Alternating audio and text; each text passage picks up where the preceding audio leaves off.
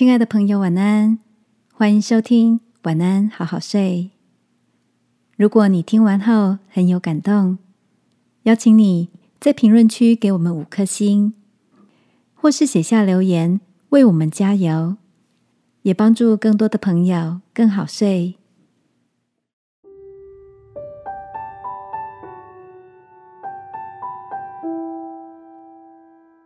是谁偷走了你的睡眠？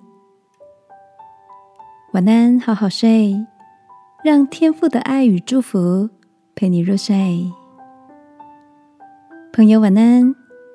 今天的你一切都好吗？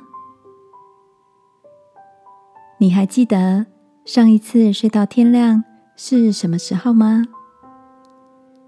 我身边的许多朋友不约而同的都有着睡眠品质不好的困扰，大多数人。不是睡得不安稳、断断续续的，就是辗转难眠，需要靠药物来助眠。记得我曾经看过一篇以睡眠小偷为主题的文章，里面提到偷走人们睡眠的三个主要小偷：一是不健康的饮食习惯，二是担心和焦虑的负面情绪。三是太多的噪音、光线和不舒适的睡眠环境。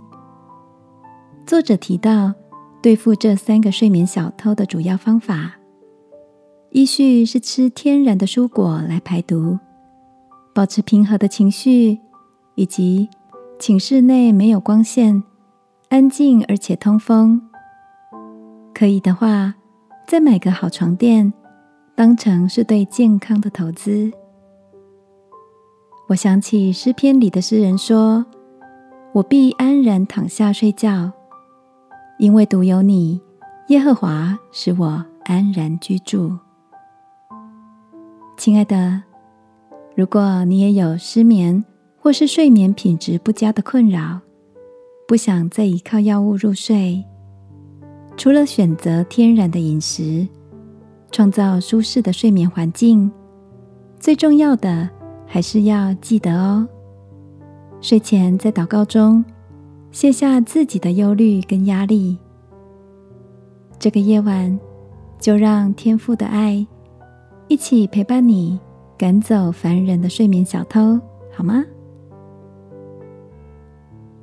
亲爱的天父，求你赶走那些打扰我内心宁静的不速之客，让我在你的爱里没有慌张。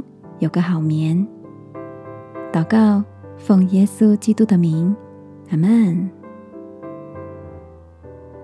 晚安，好好睡，祝福你有个安稳好睡的夜晚。耶稣爱你，我也爱你。